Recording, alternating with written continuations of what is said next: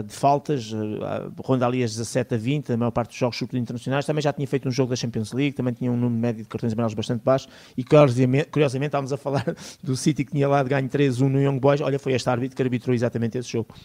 Minuto 21, penalti sobre Kafar Kiliev. Exatamente, e penalti bem assinalado. Eu na altura fiquei com dúvidas, fiquei focado nos braços e vi tanto o Vitor Gomes como o Kafar Kiliev a, a usarem os braços um no outro, mas a falta é feita em baixo e por trás, ou seja, uh, com o pé esquerdo no calcanhar direito do jogador do Karabag. E é isso que, digamos, esse pontapé que faz com que uh, no calcanhar que acaba por fazer cair e derrubar o jogador e, portanto, pontapé de penalti bem assinalado e foi o árbitro que assinalou, portanto, o VAR limitou-se, digamos, a confirmar. Meia hora, cartão também para Mateus Silva, o defesa brasileiro do Karabag.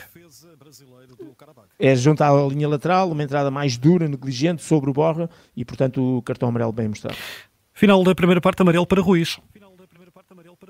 Sim, protestos. Eh, uma falta assinada contra o Braga, bem assinalada, curiosamente. O Ruiz não concordou, protestou de forma mais ostensiva e evidente, com, utilizando os braços, e o árbitro mostrou-lhe o respectivo cartão amarelo. Entretanto, há aqui um golo já na segunda parte, ao minuto 64, um golo anulado ao marroquino Zubir. Exatamente, eh, e é um lance que é bastante estranho porque é um pontapé livre, a barreira do Braga está colocada, e há um jogador por trás da barreira no chão para evitar que a bola passe. Tudo isto deixou ali uma, uma parte plástica que depois deixou-nos alguma confusão. Ao remate, a bola ressalta, bate na barreira e ressalta para a frente, e de repente aparece o número 10 completamente isolado na cara do, do guarda-redes. Portanto, quem rematou foi o número 7, o Benziaco, bateu livre. E o árbitro assistente, se calhar, também é apanhado de surpresa, e porque talvez tenha visto o adiantamento de tal maneira que achou que realmente ele está fora de jogo. Quando se vê a repetição, o que é que acontece? Como ao remate a bola bate na barreira, o que conta é onde é que está o Zubir no momento em que o número 7, neste caso o Benzia, remata e percebemos que no momento do remate ele está em jogo, portanto, digamos que uh, está antes dos próprios jogadores que estão na barreira.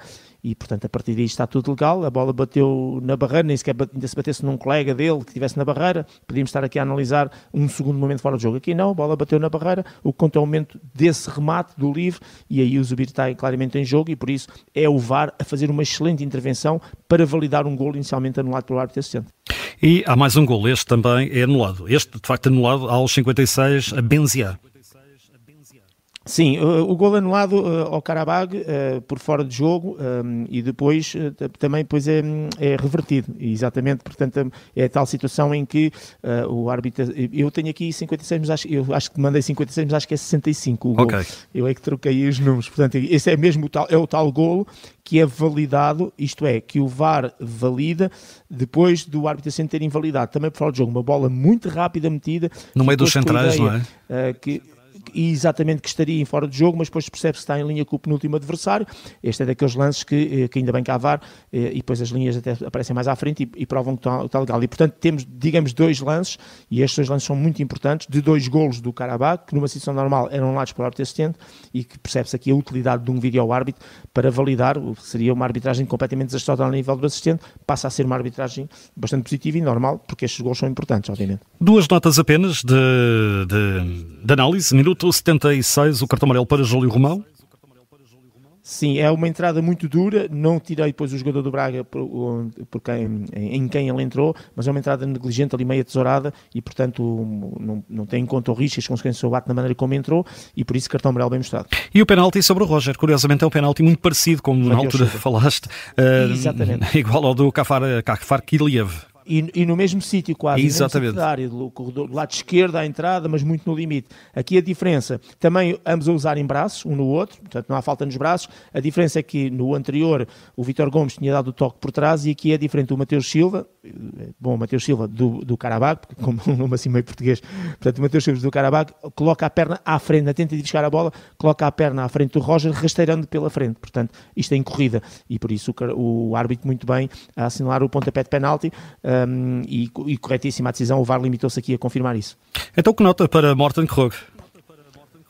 Aqui temos uh, muito VAR e ainda bem com, a, a dar os dois golos, uh, naturalmente, a dar, a validar, neste caso, os dois golos anulados, é bom percebermos isso, e temos uh, o árbitro que esteve bem em dois penaltis que foram assinalados, um a favor do Carabag e um a favor do Braga, em que não precisou de VAR, ou, ou melhor, o VAR limitou-se a confirmar.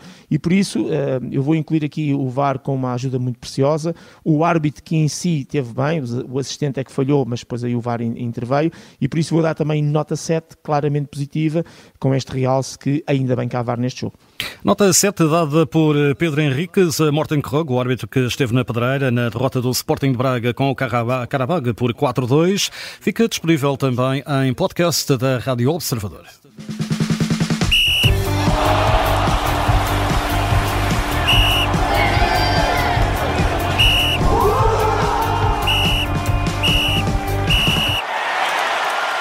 São agora 11 e 6 e a seguir vamos ao Estádio da Luz. Rádio Observador. Desporto.